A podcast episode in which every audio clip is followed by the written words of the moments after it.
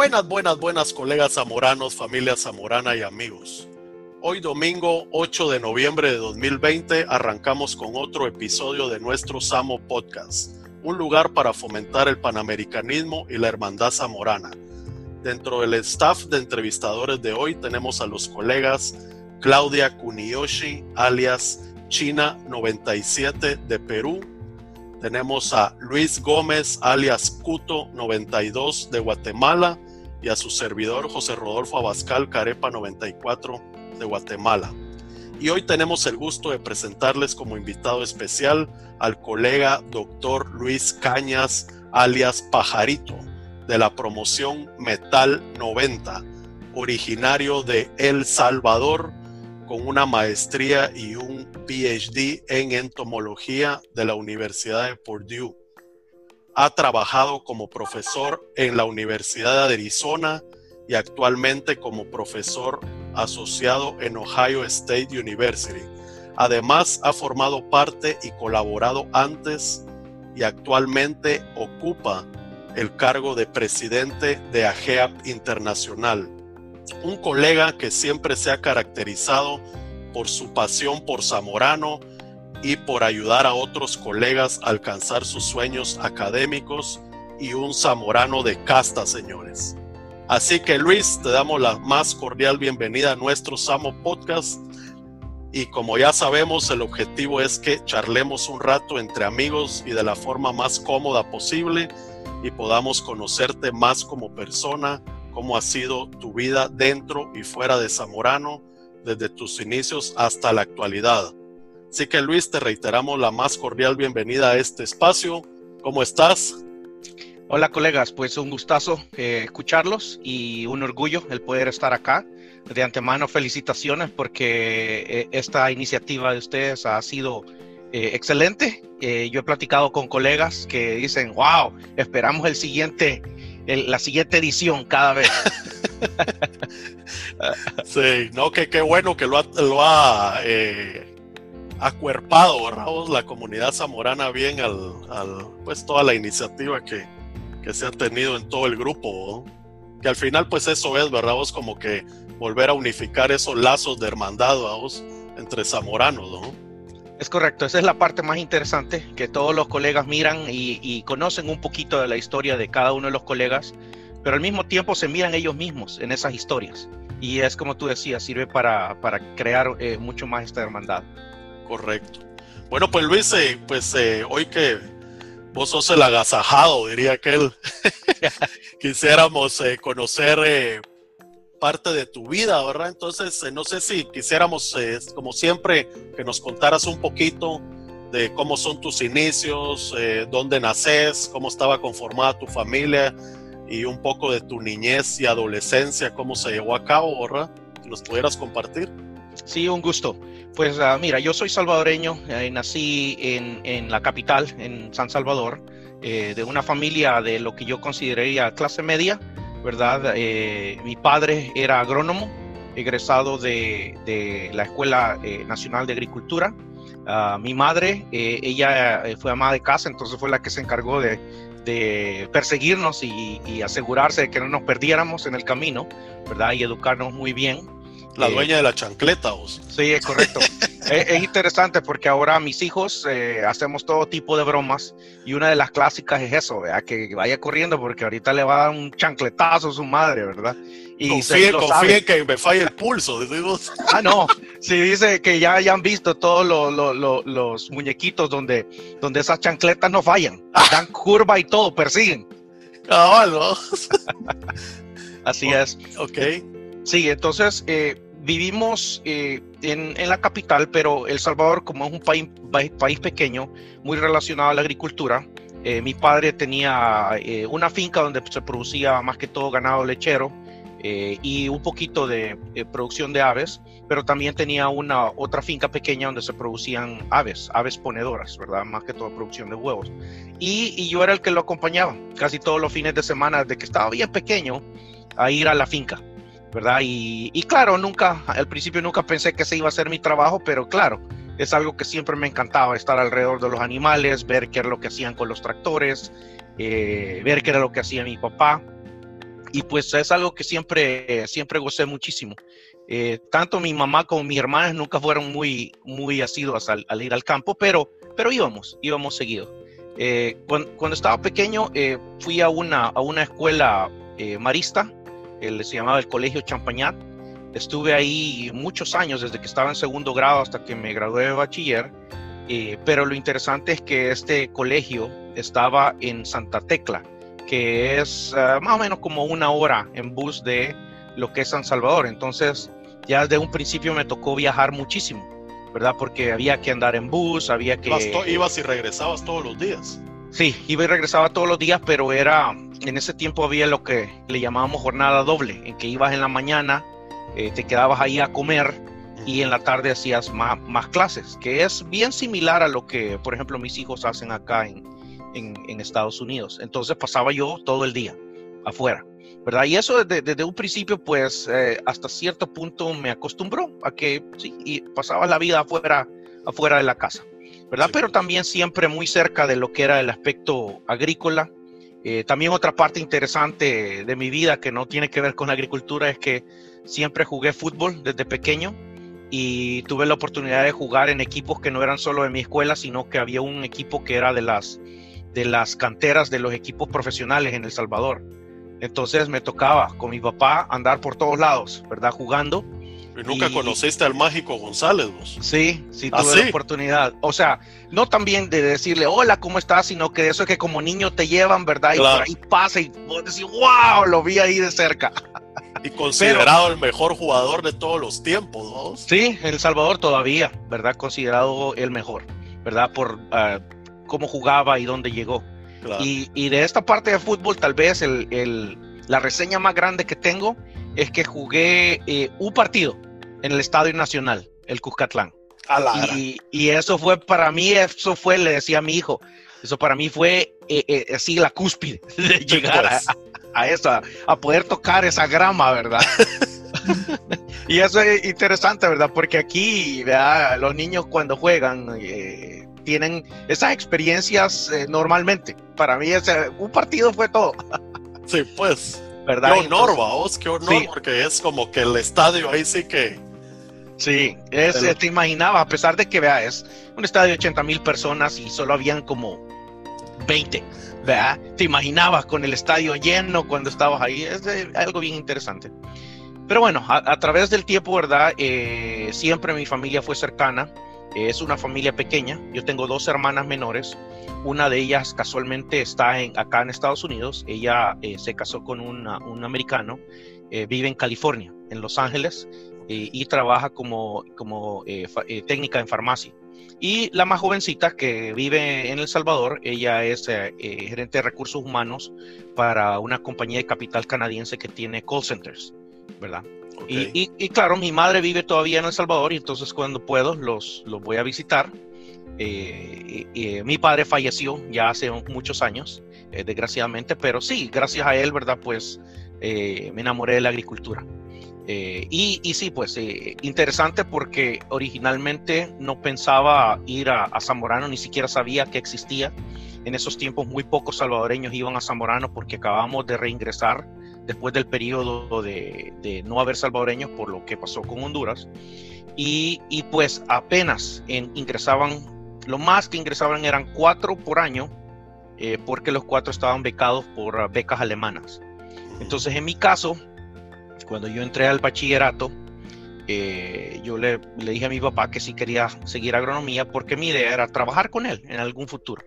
Y él me dijo que es una carrera difícil, ¿verdad? Tiene que de verdad gustarte, ¿verdad? Aquí no hay un lugar en El Salvador donde de verdad puedas tener eh, buenas prácticas. Inclusive él había salido de la Escuela Nacional Agrícola y decía que estaba pasando por un mal momento.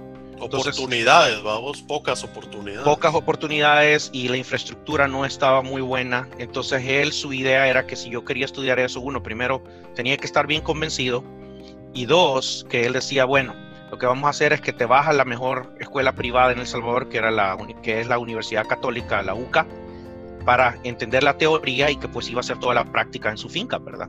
Pero me dice que para que de verdad estuviera convencido de que si era, él iba a hacer una prueba y que me decía que me daba dos opciones, o que fuera a trabajar a la finca donde habían vacas o a la otra donde habían gallinas.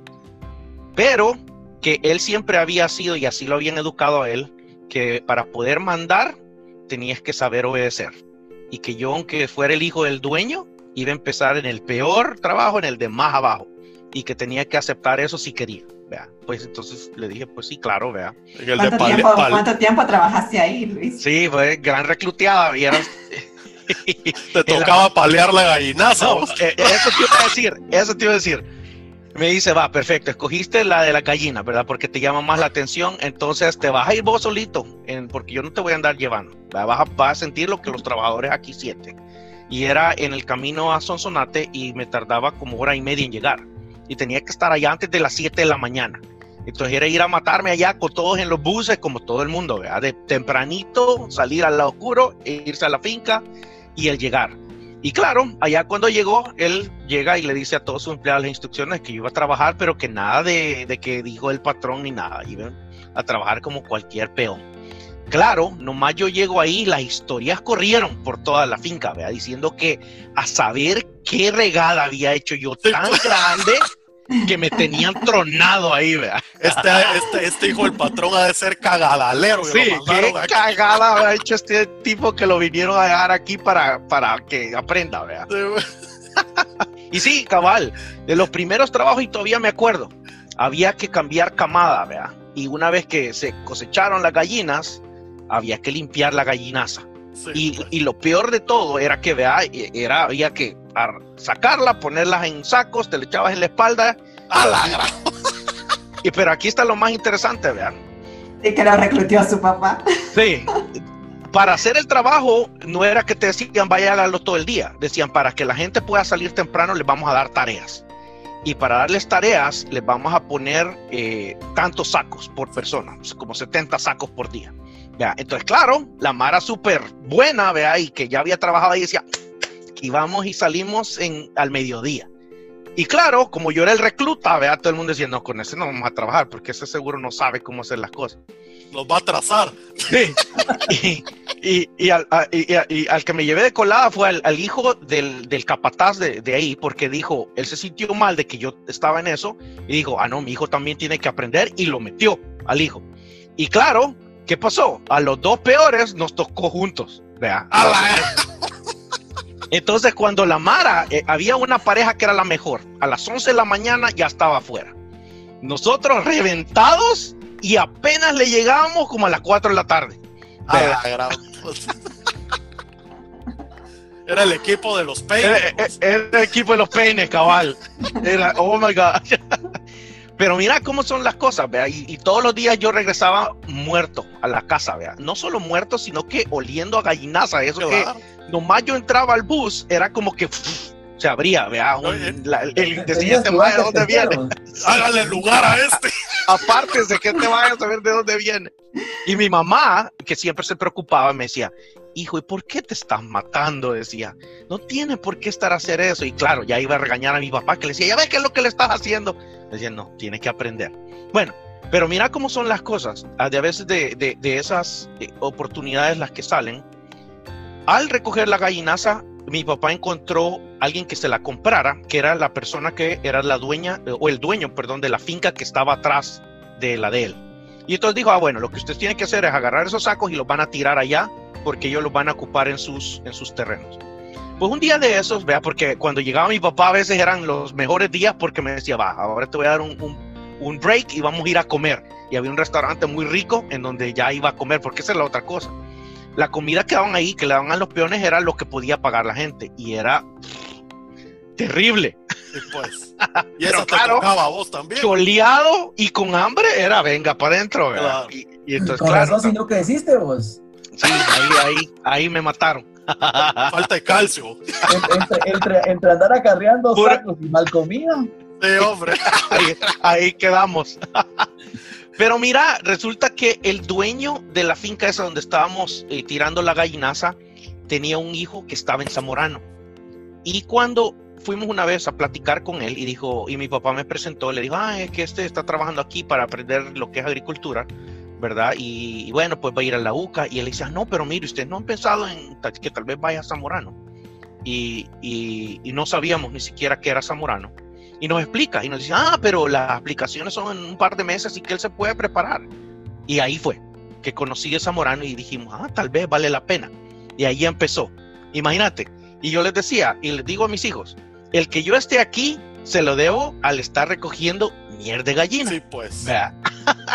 ¿Verdad? Porque uno nunca sabe. Nunca, sabe. pero una cosa que uno cree en un momento negativa te lleva, vamos, abrirte puertas que ni te imaginabas, vamos. Sí, y así fue, ¿verdad? Después hubo un par de meses de, de angustia, ¿verdad? Porque eh, había que aplicar en esos momentos, como te decía, solo eran las becas alemanas. Y claro, las becas iban a gente que, que de verdad estaba asociada con la agricultura. Y normalmente no tomaban mucha gente de la ciudad, ¿verdad? Menos que tuviera una conexión fuerte con la agricultura. Y en mi mente yo no la tenía, ¿verdad? Porque no había vivido, no había manejado nada. Pero cuando fueron las entrevistas, que fue otra cosa, yo recuerdo que habían bastantes, habían como 40 personas aplicando y de los 40 seleccionaron como alrededor de unas 20 para hacer entrevistas.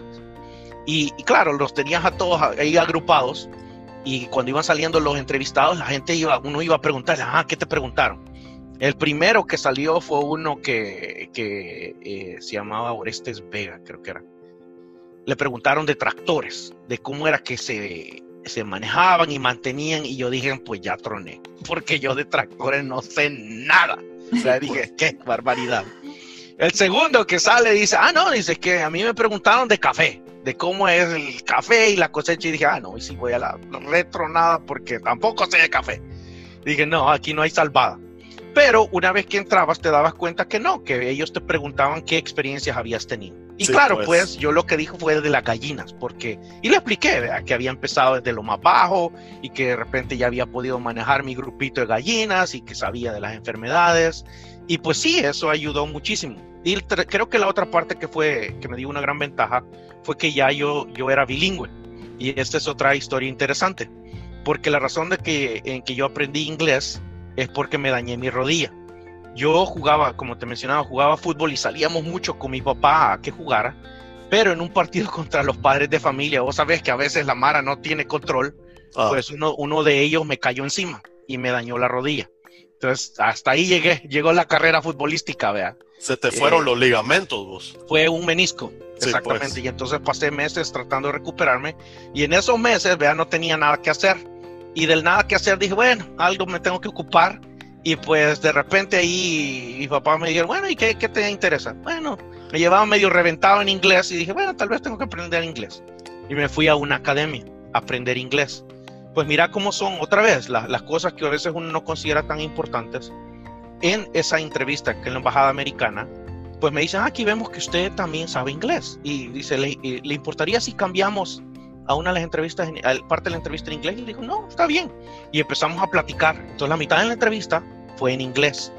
Y imagínate cómo son las cosas, que eso yo creo que me dio una gran ventaja porque yo era, yo era de los niños de ciudad, ¿verdad? Que, que sí tenía conexión a la agricultura, pero tenía esa ventaja. Claro. Y, increíblemente ahora, cuando yo entrevisto zamboranos, yo me acuerdo de esa experiencia porque lo mismo hago, ¿verdad? Hay parte de la entrevista que hago que es en inglés, ¿verdad? Y pues al final, la buena suerte que te dan la llamada y te dicen, ah, bueno, sí, aquí tiene la beca, se tiene que ir para Zamorano. Y ahí, feliz, ¿verdad? Feliz de, de, que queríamos ir. Entonces, sí, y es algo que he tratado de explicarle a mis hijos que hay cosas que a veces uno hace que no les mira la ventaja, pero que en su momento, ¿verdad? Te dan te ayudan. Y entonces eh, uno nunca puede decir que es algo malo, porque también les decía a mis hijos, la razón de que ustedes existen es porque me volé la rodilla. De ahí en mi momento, para mí eso fue lo peor que pudo haber pasado en la vida. Pues. Y dime una cosa, ¿ese que te dijo tu papá después de que cuando ya te dieron la beca completa? Ah, no, él estaba súper contento, ¿verdad? Porque eh, ya habíamos hecho plan B, ¿verdad? De que me quedaba acá, porque ya habíamos escuchado que que eran solo cuatro los que habían y que las posibilidades eran bien, bien difíciles. Entonces, nosotros ya habíamos hecho los cálculos de que, ah, pucha, de 40, de 40 personas que te escojan, difícil. Y que normalmente era entre parientes de zamoranos, vamos. Sí, o sea, también el hecho de que tú estabas relacionado con el gremio zamorano pesaba mucho, ¿verdad? Porque tenías, tenías esa, e, e, esa posibilidad de que al regresar, ¿verdad? y ibas a ejercer bien. ¿Y vos ya conocías a alguien, algún otro zamorano cuando llegaste a ese momento? No, a nadie. Solo al, solo al patojo este del, del vecino. Es correcto. Y él fue el que ya nos introdujo, pero también en ese momento, vea, ya habíamos investigado, ya no habíamos enterado de la recluteada. Y, claro, era mejor esconderse, porque si te agarraban antes de que llegaras, pues. mejor no. Vea, sí. Pero bien, entonces al final, eh, pues esa fue la noticia buenísima. Y ah, ah. claro, a mi mamá le partió el corazón porque obviamente significaba que uno de los hijos se iba. Y es bien interesante porque para la audiencia que tenemos en Estados Unidos, eso es lo más normal, ese es un rito de pasaje, que los hijos al se van. college se van. Pero para nosotros en Latinoamérica eso no es tan común. Y entonces para mi mamá era que qué barbaridad, que cómo iba a pasar esto. Sí, pues. Y, claro, otra, otra de las cosas que yo todavía tengo mucho en mi mente fue ese viaje de San Salvador a Honduras. El, el primer día, el ir allá a Zamorano. Y claro, pues emocionado, pero también preocupado por lo de la recluteada. Y, y pues uh, eh, nos vamos. Y, ¿Tenía novia, ¿Tenía novia en ese tiempo en El Salvador o no? Sí, sí tenía novia en El Salvador. ¿Te costó la despedida? Y de eso, pues sí, pero yo estaba contento, ¿verdad? De que, ah, me voy, pero, y en mi mente que decíamos, ah, no, pero vamos a continuar a la distancia. ¿Verdad? Obviamente ya a los años te das cuenta que eso es imposible, ¿verdad? Sí, sí, los cuatro. Sí, rapidito a volar, ¿verdad? Puro cuto ahí que dejó corazones rotos en Shela. Por todos lados. y, contaros cómo es esa primera ida a la escuela, porque eso siempre es entonces, Nos vamos por, nos vamos, ¿verdad? Y, y, para, otra vez, ¿verdad? Para nosotros los salvadoreños un viaje de siete y la feria horas es, es larguísimo. Claro. Porque todo es cerca, entonces este era un evento, ¿verdad? preparados para ir allá. Eh, obviamente el pasar la frontera, que en su momento era bastante difícil eh, y se tardaba tiempo, y el nunca haber estado en esos ambientes era, fue bien interesante, ¿verdad? Pero nos encantó. El, el, eh, las diferentes vistas, tanto en El Salvador como el ir a, Honduras, fue belleza. Una de las cosas que también vimos en el camino era desgraciadamente los efectos de la, de la guerra civil en El Salvador que estaba en ese momento pasando, donde eh, se habían, la guerrilla se había volado puentes. Entonces sabía qué pasar. Hace poco estaba hablando con un amigo salvadoreño que te acordás de los puentes Bailey, decían. Que es claro que el gobierno americano ayudaba cuando cada vez que se volaba un puente a armar un Bailey para que pudiera haber comunicación.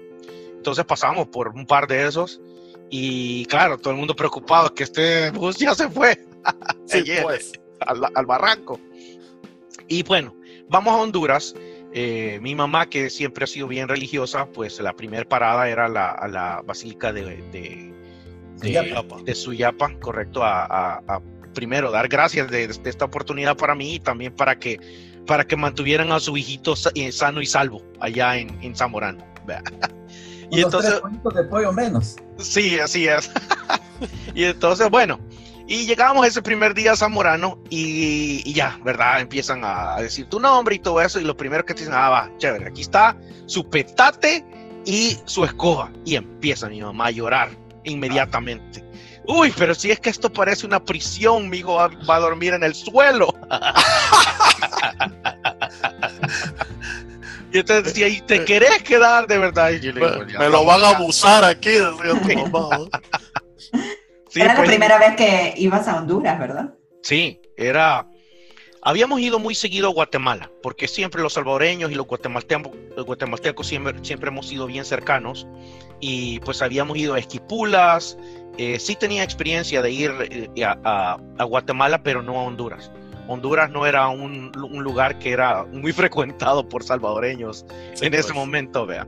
Y bueno, pues llegamos y, y, ya te llevan a tu cuarto, vea y ahí te das cuenta que, ah, bueno, no voy a dormir en el suelo, voy a dormir en estas camas con, con los, los, cordones de los catres, vea, sí, ajá. Y ahí es que me presentan a los que iban a ser mis mujeres, vea. Eh, un boliviano, ¿verdad? Que, nos hicimos muy, muy buenos amigos, y un chapín, ¿verdad? El, el Milton, eh, eh, bueno, le decían Milton, es Ernesto Dalponte, ¿verdad? Y pues sí, nos hicimos muy buenos amigos y pues a sobrevivir, ¿verdad? Ahí en Zamorano. Y claro, los primeros días, cuando no han llegado todavía los, señores reclutones, a, a, gozar de, uno, estar solo por primera vez y empezar a platicar con los demás, ¿vea? de las expectativas, de, de por qué es que estaba uno ahí, de dónde la gente venía.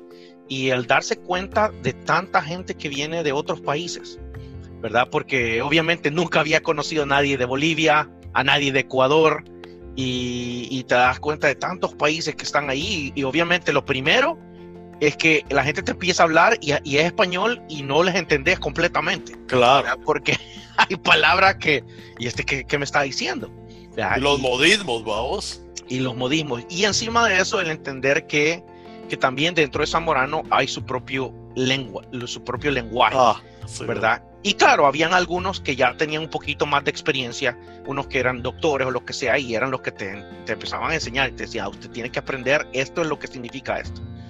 Nosotros vivimos en, en una esquina en, en, barrios, y claro, estábamos cerca de la piscina donde estaba la tiendita. ¿Ahí les dieron esquina vos? Sí, en ese momento, en ese momento no era tanto que eso era ganarse más recluteada todavía. Tenían cuello los reclutas, ¿eh? Sí, bueno, eh, no, entraron con cuello. Lo que decía que él es cierto, vea, que nos dijimos que belleza una esquina, pero claro, eran los primeritos recluteados, vea. Claro. y era, oh, y lo pero peor que fuiste, fuiste a caer en lo más álgido de la recluteada. Sí, sí, en ese momento. en el 88. Sí, en esos periodos, desgraciadamente, eh, la mayoría de la gente siempre fue buena, ¿verdad? Y las reclutadas eran, eran lo que yo considero ahora interesantes y, y de donde lo que decían la mayoría de, gente mayor, que de verdad aprendías de eso. Pero desgraciadamente había un grupo, y era bastante grande, de gente que era abusiva, ¿verdad? que, que su forma de reclutar era, era abusarte físicamente y, y denigrarte en lo más que pudieran. Y, eran malos. Yo todavía hay gente salvadoreña que todavía tengo un poquito de recelo porque no los tolera, no, no los toleraba. Pero aún así, habían otros salvadoreños que no, y, especialmente tuve mucha amistad con la colonia boliviana, ¿verdad? Porque muchos de los que estaban, de los reclutones, eran de los que sabían cómo reclutear. Y entonces, claro, o sea, tú aprendías. Sí, porque con, la, con la reclutea normal, vos hasta te cagabas de la risa, vos. Es correcto, es correcto. es correcto. Y, y, habían unos, yo recuerdo unos, inclusive unos, unos ecuatorianos que también tenían la fama de ser bien jodidos en mi ala, que no, que fueron bien tranquilos y nos ayudaron un montón. pero sí, habían unos de segundo año que había que hacer todo lo posible por escapar. ¿Verdad? Porque te agarraban y era un desastre. Sí, hombre. Pero nunca, nunca falta una, un pelo en la sopa, diría aquel, ¿no? Sí, ya, pues. Ya que, hablaste, de eso de escapar, ¿qué, ¿qué hacías vos para escaparte de las recluteadas? ¿Salías temprano? ¿Salías más tarde? ¿Qué, no, había, había, había de todo un poco, ¿verdad? Ya habíamos, inclusive, habíamos platicado con, yo viví con, con, con eh, eh, otro salvadoreño, el, el, el que eh, le decían Chuchucuyo, ¿verdad? José Linares, y este, y este Chapín, vea que eh, Ernesto Dalponte. Y entonces eh, Ernesto ya tenía experiencia porque creo que había tenido parientes o amigos mayores, vea que le habían dicho, mira, esto es lo que tenés que hacer. Una de las cosas que aprendimos rapidito es que...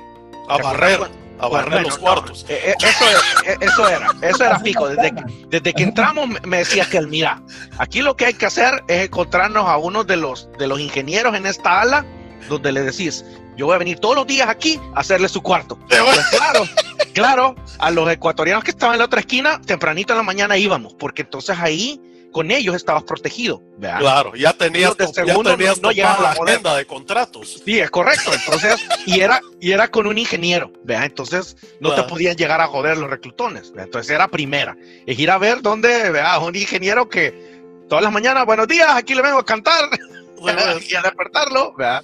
Y la otra era que en las noches, una vez que pasaba la, revisión, le echábamos llave a la puerta inmediatamente. ¿Verdad? Porque así en la mañanita llegaban los reclutones y empezaban a darle a la puerta y decían, ah, aquí a la porra, y que no jodan después. ¿verdad? Y, se, y, se molestaban y nos gritaban y nosotros tablas, ¿verdad? hasta que salimos ya. sí, pues. Entonces, pero otra vez nos, nos salvamos porque había alguien que tenía experiencia y decía, así es que tenés que hacer las cosas. Ah, obviamente hubo muchas de las que nunca nos escapamos, ¿vea? porque de repente nos agarraban caminando por ahí y no había escapatoria y, en esos momentos las cosas interesantes que hacían era, era si ibas caminando por, el, por uno de los túneles, se aparecía alguien y decía, ¡Granada, perro! Y te tiraban, te hacían la mueca de una granada y te tenías que tirar de que, de que estallaba. Y, otro, otro montón de esas cosas. ¿Qué recluteada es la, más conmemorable que no se te olvida, vos, Luis? ¿Te acordás de pues, alguna que.? Sí, bueno, hay, hay varias, ¿verdad? Pero tal vez las que, las que odiaba, porque mira, yo siempre odiaba el levantarme temprano. Siempre lo he odiado. Y en Zamorano encima, esas bañadas con agua fría era pues. terrible. Entonces, y claro, y había más que llegaban, ah, venga aquí a, calentarme el, agua. Ah, Encima de que no me gusta levantarme temprano, me tengo que levantar más temprano estar con este mae. bueno, ahí en el, en el caño, ven aquí. ¿Cómo está, ingeniero? y de ahí, eh, siempre todos los días había alguien que decía, perfecto, ah, no, los fines de semana. Las competencias de buceo, esa era otra, que a la gran puchica, ¿verdad? Que como estaban abiertos. Ah, sí la parte entre los baños, vea. Entonces, eh, escogían a dos reclutas y decía, va, usted se tiene que deslizar por abajo hasta el otro lado y cuidadito pierde, porque yo le apostaba a usted. Y era darle, vea, para arriba y para abajo. ¿No te lanzaron a la piscina ya que estabas en Ah, sí, esa era, esa era clásica, vea, que, que como estábamos bien cerca, era por lo menos una vez a la semana, era para la piscina, vea. Pues.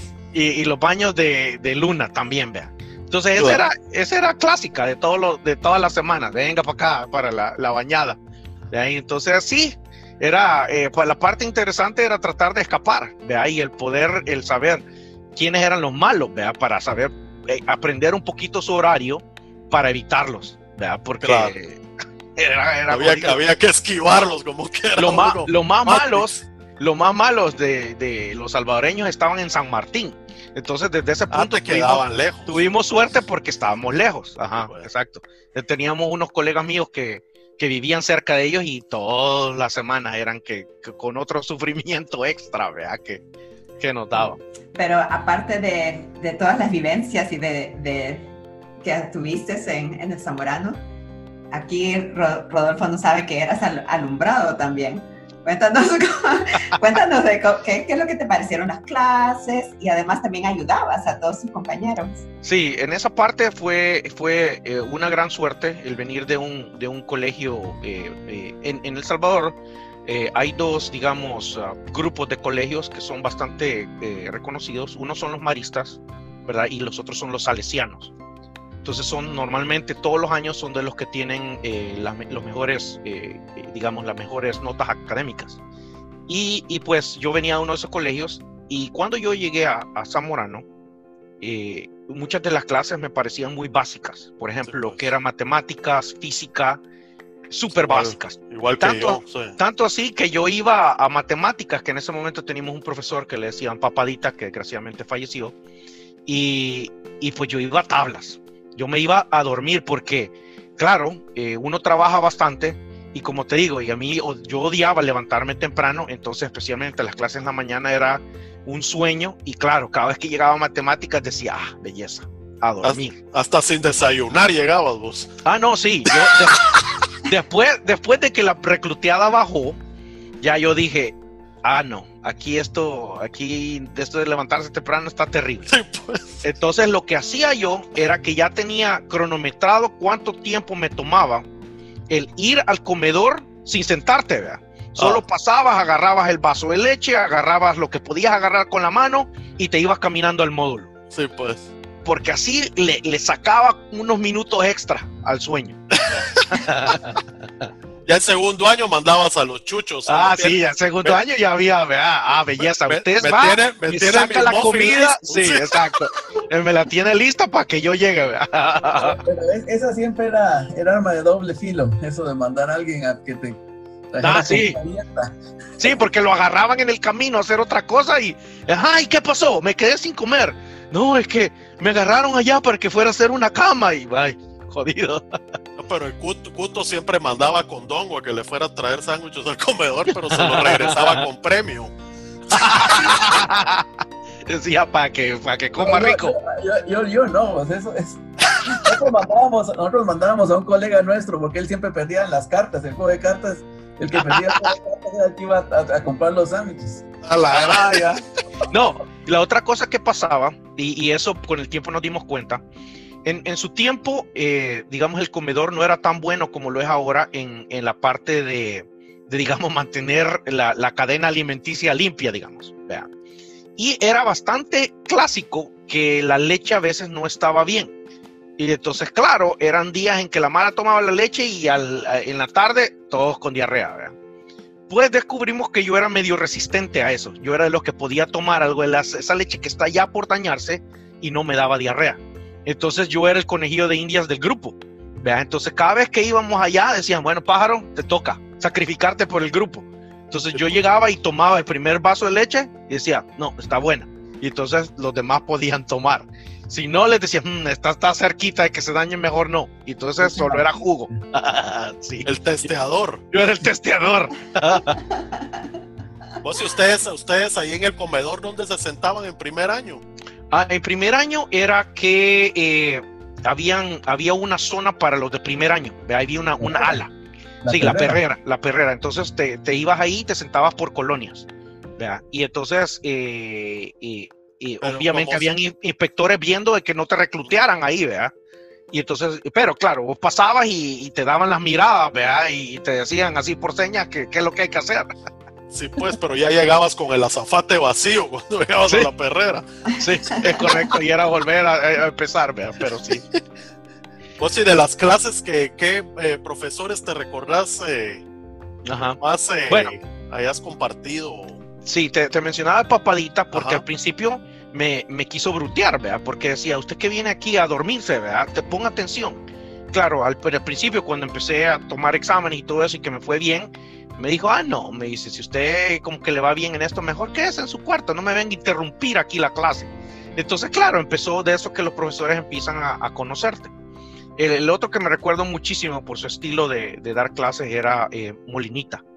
Molinita era tan especial para dar, para dar clases, pero era que, no sabía ni cómo tomar nota, ¿vea? porque era una metralleta de, de, tubo, de información, que era que terminabas esa clase y decía, se me va a caer el brazo de estar ¿vea? volando ahí. En mi clase había un ecuatoriano muy inteligente, eh, eh, Carlos Santos, Santos John, él todavía eh, vive obviamente, y él era súper organizado para tomar notas. Y entonces me imagino que todas las clases había pasado eso, que, que, la gente se da cuenta y entonces parte de su negocio era que vendía sus notas. A la de verdad. Tomaba notas tan buenas y alguien las copiaba y se repartía por todos lados, ¿vea? Y entonces la gente se beneficiaba de eso. Yo, al final, yo tomaba mis propias notas, pero sí, yo una vez vi las notas de él y dije, wow. Y era alumbrado. Sí, alumbrado, pero de esos alumbrados súper organizado también. Pero raro, vamos, porque dice que los, la mayoría de alumbrados tienen mala letra, dice. Ah, no, yo tengo el, ejemplo. O no toman notas completas. Claro, yo tengo el ejemplo, el ejemplo completamente opuesto.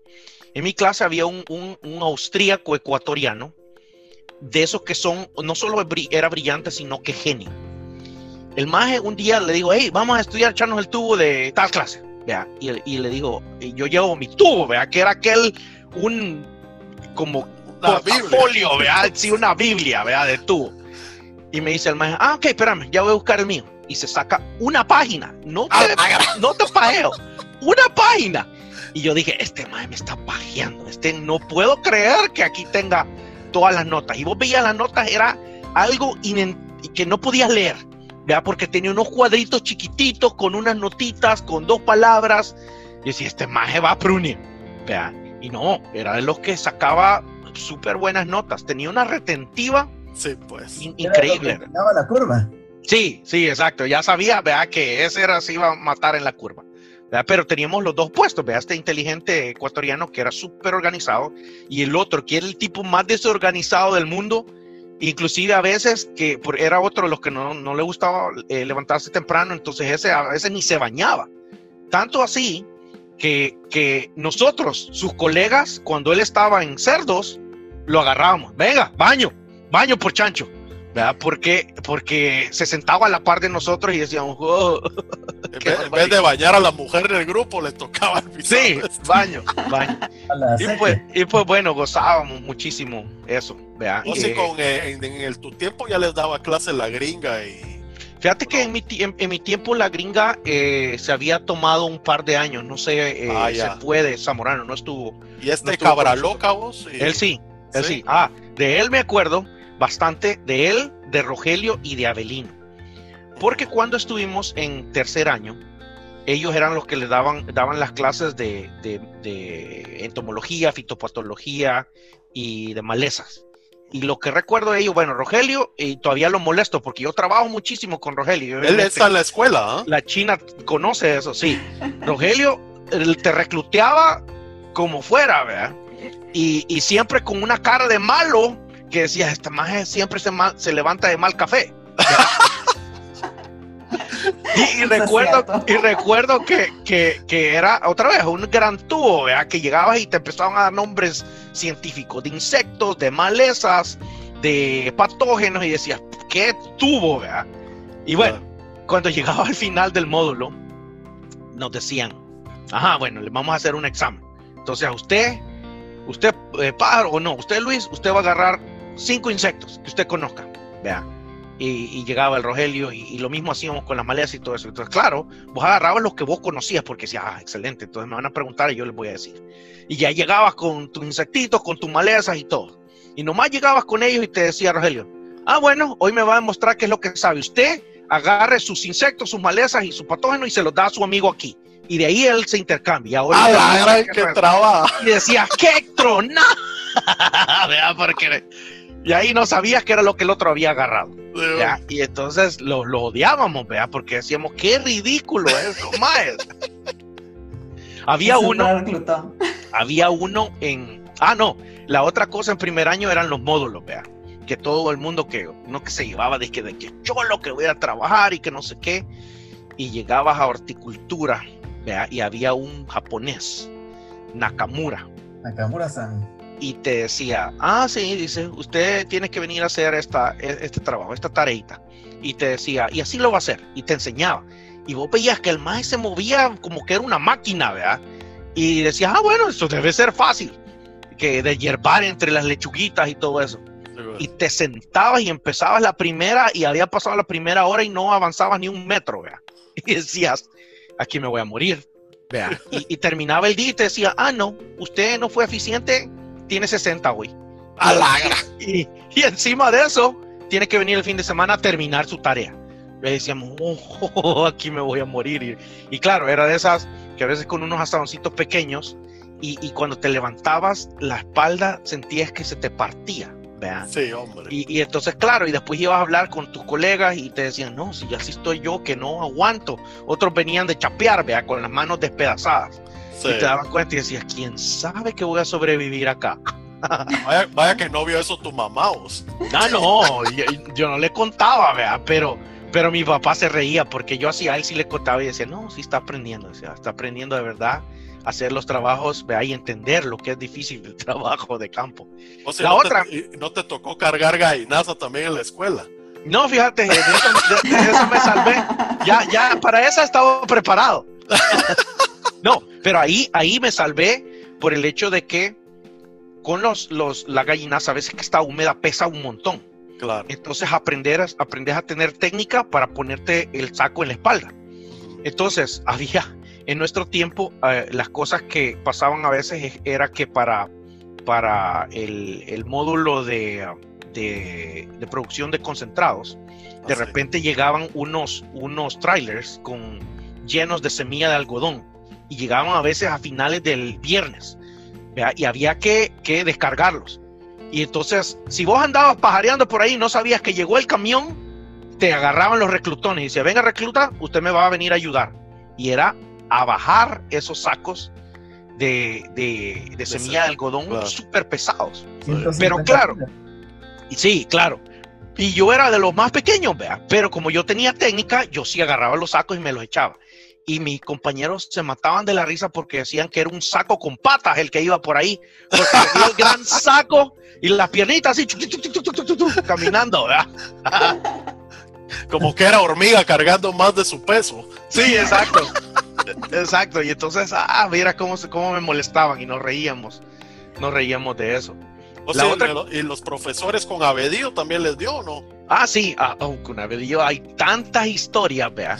Y, y con Abedillo, la, la, la, y eso sí, ya nos habían contado un montón de, la, de, las, de los reclutones y de los ingenieros, que lo importante de Abedillo era hacer los laboratorios. Claro. Que decía que si te echabas el tubo en los laboratorios y los hacías, un montón de los problemas que venían eran similares.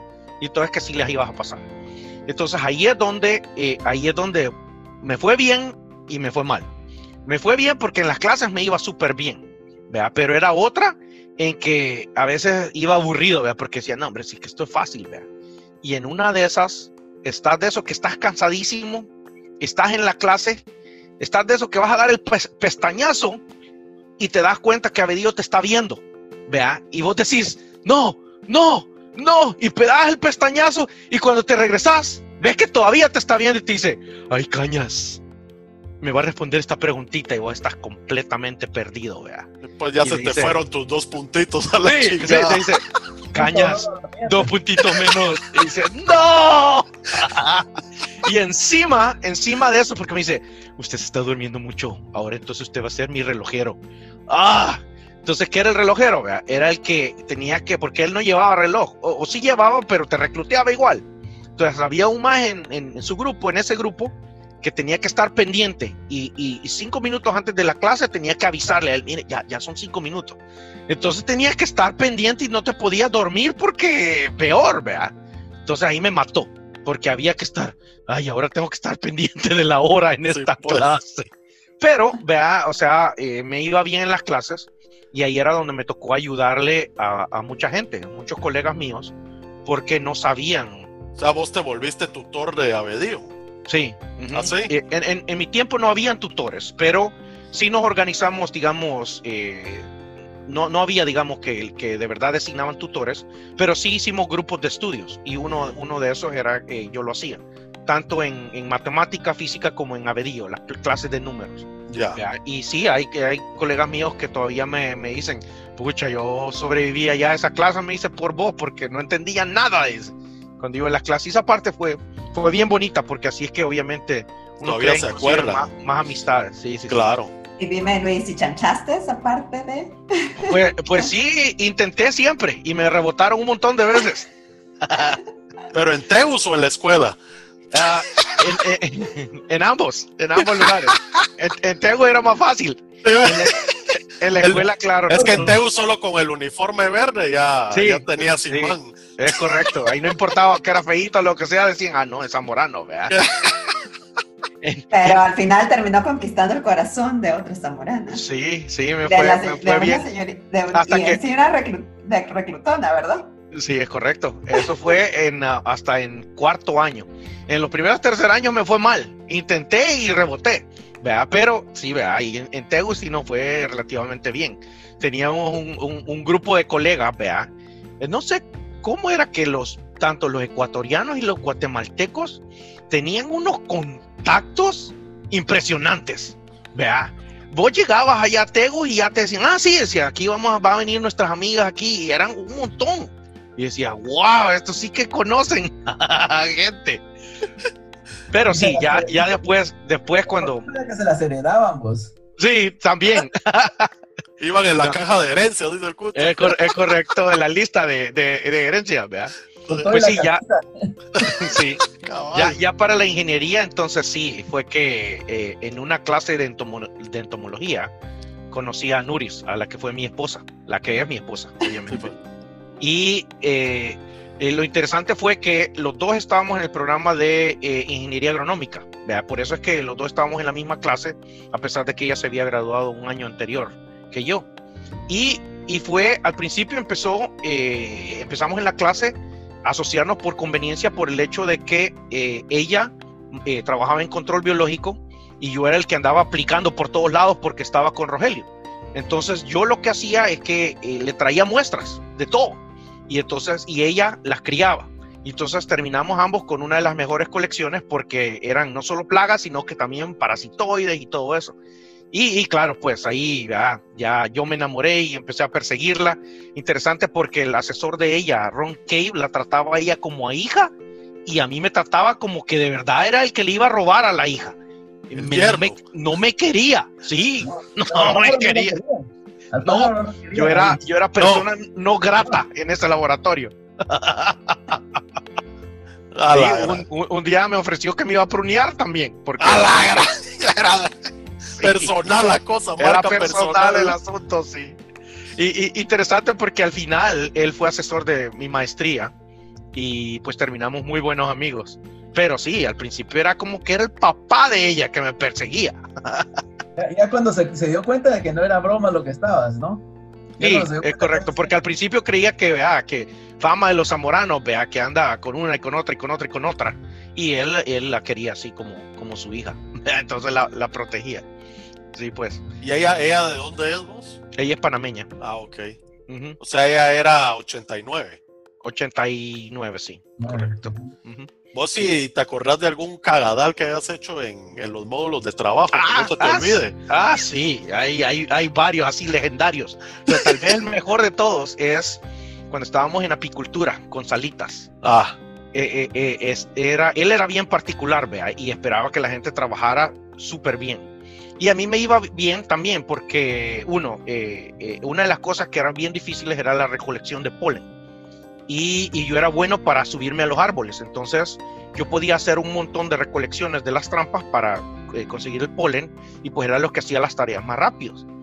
Y siempre me, me, habían interesado las abejas. Entonces en mi, en mi módulo todos me decían, yo, vos sos un gran arrastrado. Sí, porque yo terminaba, yo terminaba primero que todos y claro, y entonces era preguntarle al Salita, vea que cómo funcionaban las cosas. Y sí, decía, son un gran arrastrado, todo para que te pongan las mejores notas y que no sé qué. Bueno, todo fue bien hasta como medio módulo. No me acuerdo bien los detalles, pero en eso que estabas en, en para procesar el polen hay que, había que como pasarlo por unas, eh, sí, había que procesarlo, vea, para ver. Tamices eran, Fueron unos tamices, vea, y estar en la máquina y todo esto. Y claro, cuando terminabas con la mejor calidad del polen, vea, ese era el que se vendía mejor. Y no me acuerdo cómo fue el asunto, pero en lo que yo estaba recolectando ya el mejor polen así, algo hice y sale, el, eh, le pegué al, a donde estaba el polen y sale el polen así, volando. Y, ah, en lo que va volando así el polen, entra, va cabal, que de eso que entra al salitas y mira, vea, el momento del cagadal. que pues. sale así. Y dice, Señor, Señor, ¿qué es lo que está haciendo, Señor? Esto no puede ser, usted tiene cero, dice. cero en el día de hoy. Y, y, desde entonces no me podía ver cerca de la tamizadora de polen. Y entonces ahí me decía ya mi, mi, mi, mi colega del, del, módulo, ya ves, por arrastrado y ni te sirvió de nada, ¿verdad? porque igual tronado. No, no te lo habías ganado bien. Ay, sí, hombre, todavía me acuerdo de eso. ¿Cómo, cómo, ¿Cómo fue que decidiste estudiar entomología o, o, ah, como le llamábamos en ese tiempo, en vez de, porque todo tu, toda tu, historial en, antes de la escuela era más como zootecnista que, que otra cosa. Sí, yo inicialmente fui con la idea de que iba a, a, hacer en zootecnia, ¿verdad? y especialmente gallinas. Pero en el momento en que entré en Zamorano, la parte de producción de, de pollos y aves no estaba tan desarrollada. Y es más, los sistemas que tenían, yo recuerdo haber visto los galpones y, y dónde se producía el alimento e inclusive dónde se hacía la matanza de las gallinas era como que estabas en un pueblito, ¿verdad? Comparado a lo que, a lo que yo tuve acceso cuando estuve trabajando con mi papá. Y eso fue como, eh, al principio fue como, ay, qué regada, ¿verdad? Porque esto no estaba muy avanzado, ¿verdad? Y, al principio dije, bueno, tal vez sí me va a llamar la atención después. Pero a medida que iba tomando clases, eh, me, me, llamó la atención más economía agrícola.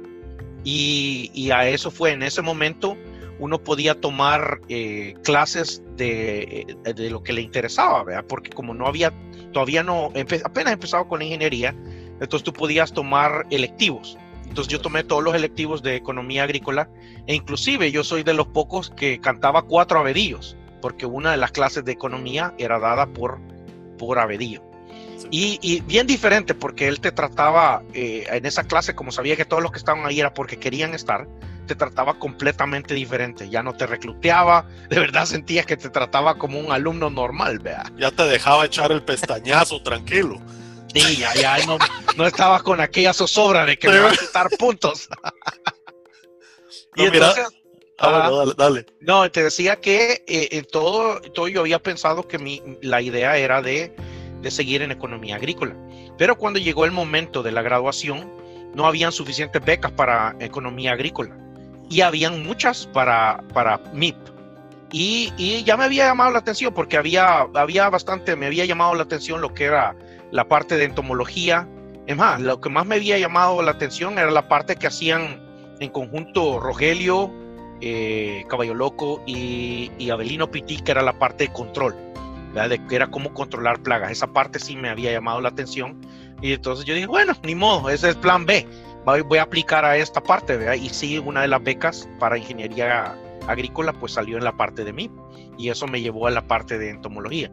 Que otra vez, vea, con, con tanta suerte, no solo de, de que al final, cuando estaba en esos últimos años, en mi tesis resultó que había un gringo en Zamorano haciendo su sabático y él había trabajado en algo que eh, como que tocaba el tema que yo estaba haciendo para mi tesis y, y, pues yo empecé a platicar, a hacerle preguntas a él y otra vez de repente salió y él dijo, ah, tú tienes buen inglés, te llama la atención esto, tú estarías interesado en hacer una maestría.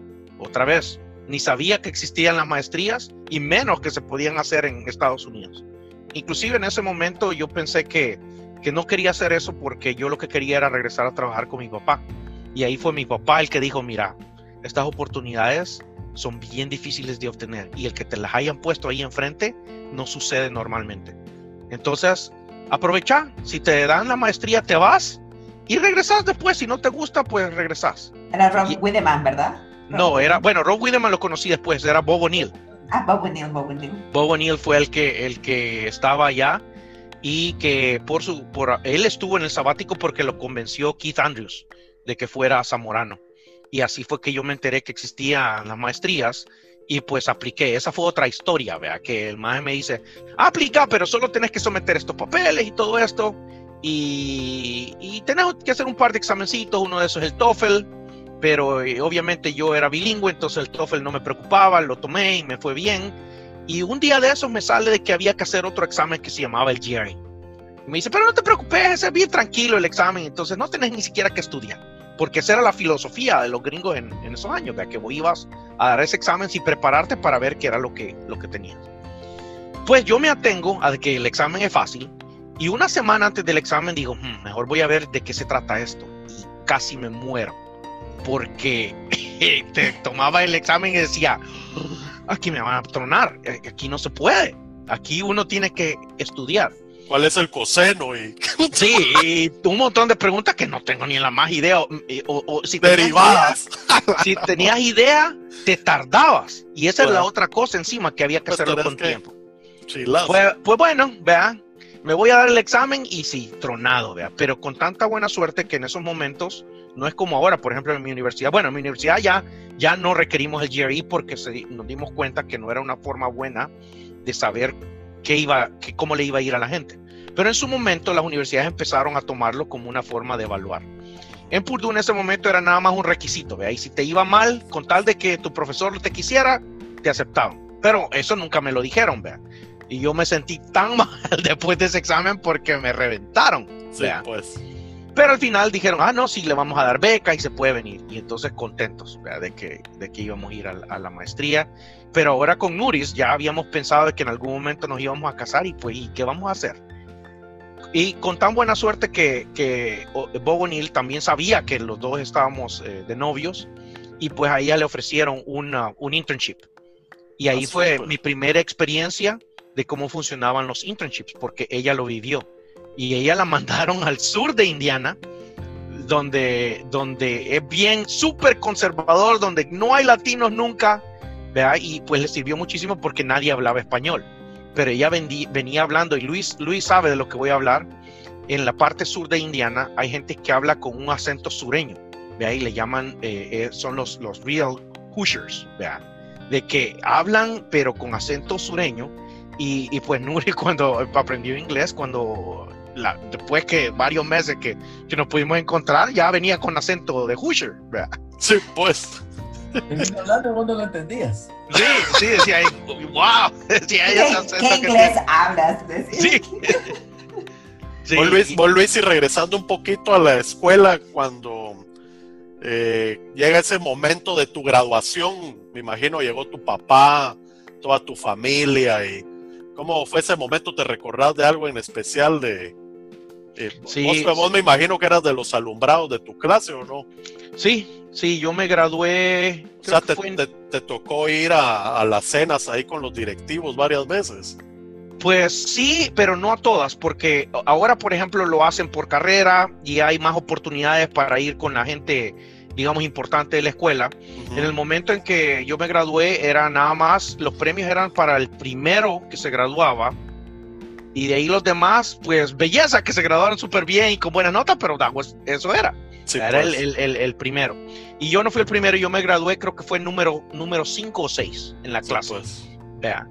Pero, pero la parte, obviamente, siempre ha sido, la, la graduación ha sido algo impresionante. Eh, obviamente, eh, en los ficus, ¿verdad? Y esa entrada tan impresionante y obviamente el saber, pues, que, que sobreviviste, ¿verdad? Y que sobreviviste y que llegaste a algo importante, ¿verdad? Que en su momento le había dicho a mi papá, no, de aquí no me sacan, ¿verdad? Yo aquí voy a ver cómo me mantengo porque esta era la otra cosa. Nosotros habíamos, él había evaluado los costos y me decía, hijo, yo no puedo pagar esta escuela, ni por cerca. ¿vea? Entonces era o beca o nada. Pues, pues, o la mantenés o... O la mantenés o la mantenés. Entonces esa era parte de la razón, ¿verdad? De que, bueno, había que estudiar bastante. Y, y, no, pues al final, pues eh, el, ver a la familia llegar, ver ese orgullo, ¿verdad? Tanto en tu padre como en tu madre, ver a tus mismas hermanas que, que decían, wow, este le ha ido bien. Sí, pues. Sí, e, esa parte yo todavía recuerdo, el caminar en la plataforma, el, escuchar los, discursos. fíjate que no me acuerdo quiénes, eran, fueron los que dieron los discursos, eh, pero sí recuerdo el estar ahí sentado con, mis colegas y, ese sentimiento de orgullo. Que obviamente, a pesar de que después me gradué de maestría y de doctorado, e, ese sentimiento inicial es bien diferente, porque es el primer logro que de verdad uno tiene.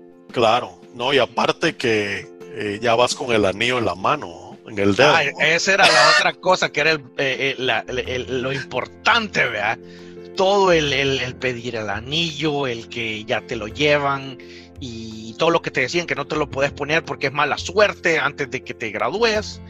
Y, bueno, no, y la otra cosa también es que, es que yo gocé muchísimo en Zamorano pero también en los últimos años vi cosas de Zamorano que no había tenido la oportunidad de ver porque pasé encerrado las últimas, el, todo el último año. Yo era de los que en su momento le llamaban aguantabrutas, ¿verdad? porque me gradué con bastantes. Y fue parte de mala suerte, parte el, no tener cuidado, eh, porque la mayoría de las faltas que, que, obtuve fue porque un fin de semana en ese momento no permitían, aunque te permitían salir eh, de fin de semana, no te permitían ir a otro país, ¿vea? Pero yo estando tan cerca de El Salvador y como en su momento no necesitabas el pasaporte para ir a El Salvador, podías llevar tu cédula o lo que sea. Mi hermana, siempre hemos sido cercanos con mis hermanas y mi hermana se graduaba del bachillerato y entonces para mí eso era bien importante. Claro. Y me, fui uno de esos, de, de esos fines de semana a ver su graduación con tan mala suerte que ese fin de semana es el que escoge la guerrilla para hacer la famosa ofensiva final y se empiezan a dar de alma por todo El Salvador, tanto así que cierran el aeropuerto, cierran las carreteras y pues yo no podía regresar. Y claro, la regla en Zamorano era que cada día tarde que llegabas era un demérito, vea, cinco faltas de entrada. Y mi papá sabía que iba a llegar tarde y estaba súper preocupado porque dijo, me van a expulsar. Tanto así que él estaba dispuesto a arriesgarse a llevarme por carretera, pasando balaceras para ir a Zamorano. A la gran y llegamos hasta, hasta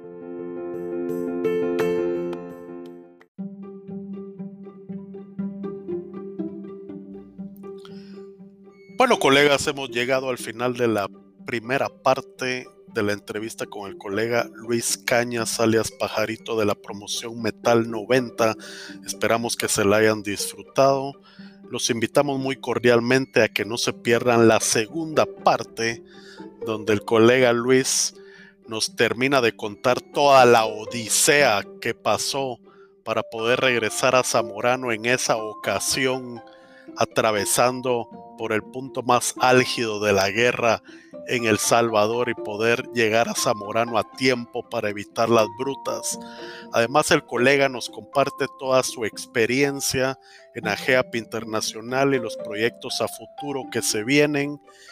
Y algo muy importante, el papel que ha desempeñado en Ohio State University, ayudando a muchos zamoranos a poder ingresar y alcanzar sus metas académicas, además de las oportunidades que existen para futuro. Así que, colegas, no se pierdan la segunda parte. Esperamos que también se la disfruten como nosotros. Les mandamos un abrazo caluroso, zamoranamente y hasta la vista.